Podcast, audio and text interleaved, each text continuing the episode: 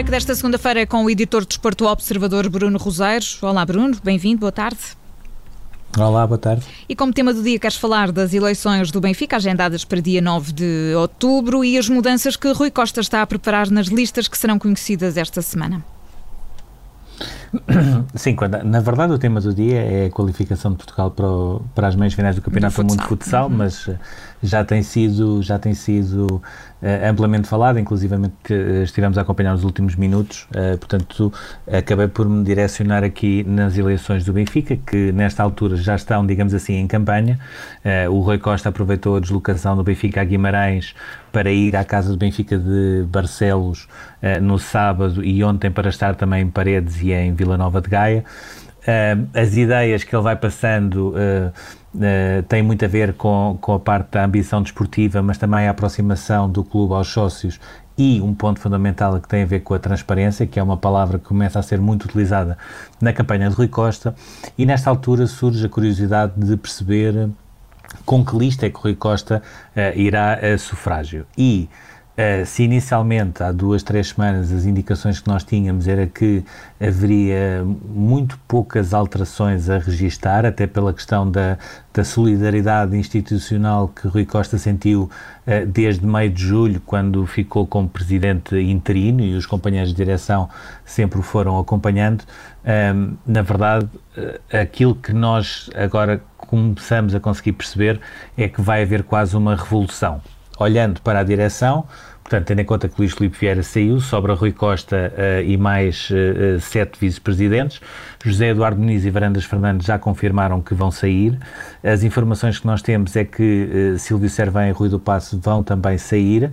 Fernando Tavares é o único vice-presidente confirmado na lista de Rui Costa e o Fernando Tavares regressou ao Benfica para ficar com as, o pelour das modalidades e há aparentemente também essa possibilidade forte de uh, Jaime Antunes e uh, Diogo Almeida Lima continuarem na direção.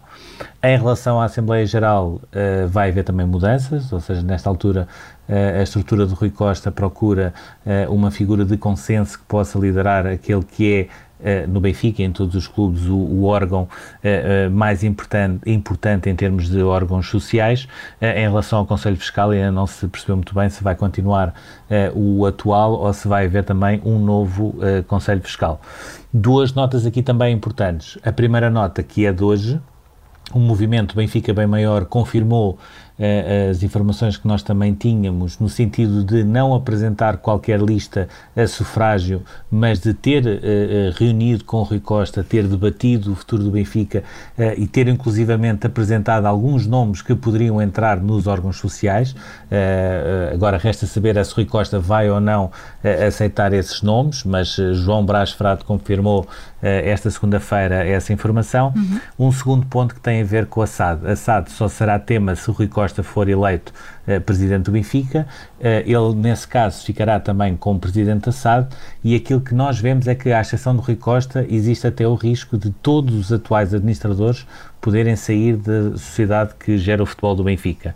Falamos de José Eduardo Muniz, que já confirmou a sua saída, falamos de Silvio Servan, que deverá sair não só da direção, mas também da SAD, em caso eh, de eleição de Rui Costa. Uh, falamos de Miguel Moreira, que foi o último administrador que foi colocado e foi uma aposta pessoal uh, de Luís Filipe Vieira na SAD.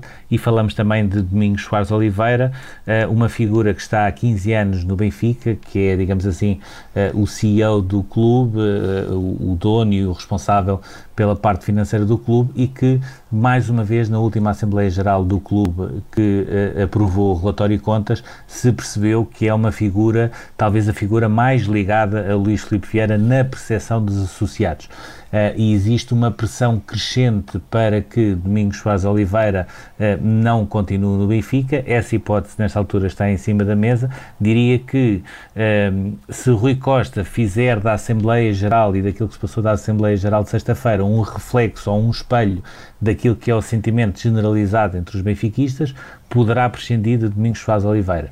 Se entender que uh, Domingos Soares Oliveira é demasiado importante na estrutura para sair e estiver disponível para aguentar alguma pressão ou contestação que possa existir, nesse caso uh, poderá ser uh, reconduzido. Mas essa é uma situação que mais uma vez recordo, só irá colocar se o Rui Costa ganhar as eleições no dia 9 de outubro. Portanto, vamos perceber o que vai, o que vai acontecendo, vamos acompanhando tudo aqui também. Eleições do Benfica, recordo, estão marcadas para dia 9 de outubro. Como número do dia, Bruno Rosário traz o 100 e ligado à, à eleição de uma junta de freguesia no Algarve Vila Nova de Cacela.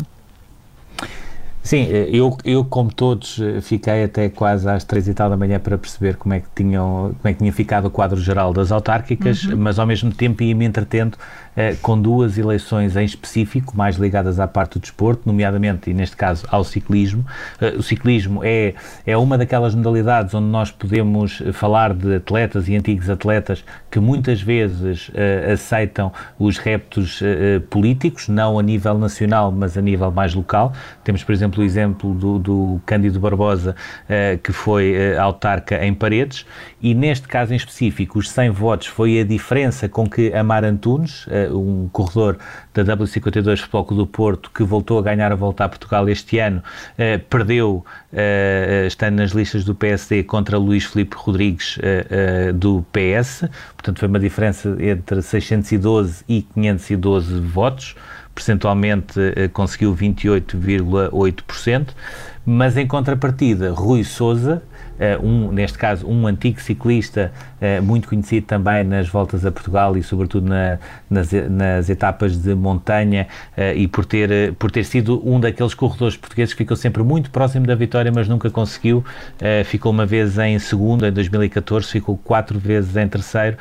neste caso, houve sucesso, digamos assim. Ele já era presidente da União de, de Freguesias de Barroselas e Cavoeiro e conseguiu reconfirmar uh, um novo mandato com mais de 50% dos votos e, portanto, Amar Antunes não conseguiu, Rui Sousa conseguiu uh, e o ciclismo continua muito ligado à política, sobretudo autárquica. Exatamente. E Bruno, a fechar, já temos eh, pouco tempo, queres recordar aqui, queres recuar cinco anos para recordar um escândalo? Sim, um escândalo daqueles à, à antiga uh, inglesa que nós, uh, felizmente ou infelizmente, já, já não vemos uh, muito e que tem a ver com o Daily Telegraph, que simulou através de jornalistas que eram investidores asiáticos e que gostavam de saber uma forma de contornar as regras que existiam dentro da Federação Inglesa, nomeadamente a nível da, daquele TPO, ou seja, a proibição que a FIFA fez de os passos serem partilhados entre três partes. E aquilo que aparece nessa gravação, que depois foi, foi muito uh, discutido e dissecado em Inglaterra, foi o Sam Allardyce a aceitar receber uh, 400 mil libras para explicar como é que eles poderiam contornar essas, esses regulamentos da tração inglesa e também para fazer uma viagem a Singapura e Hong Kong, uma espécie de um grupo fictício que basicamente seria para receber esse dinheiro do suborno. Problema, uh, estava a ser tudo gravado. O Sam Allardyce, sinceramente, sem que eu percebesse muito bem em 2016 era selecionador inglês, era selecionador inglês há 67 dias, uh, tinha feito apenas um jogo, uma vitória por um zero com a Eslováquia e uh, não teve outra, outro remédio a não ser pedir admissão uh, logo no dia depois de ter saído todo esse escândalo na imprensa inglesa, sendo que poucos meses depois estava a orientar o Crystal Palace, já passou também pelo Everton, o ano passado esteve no West Bromwich, nesta altura está sem clube, não tem assim propriamente uma carreira brutal, mas a verdade é que a primeira vez que ele conseguiu chegar a um lugar que se calhar nem sequer tinha currículo para isso, uhum. acabou por cair, uh, neste caso, na malha dos jornalistas que fizeram o seu, o, também o seu trabalho e o Sam Allardyce acabou por pedir admissão. E já lá vão cinco anos. O Bruno Roseiro é editor do Esporto Observador e juntou-se ao tie-break, ao primeiro desta semana. Obrigada, Bruno. Até já. Bom trabalho. Obrigado.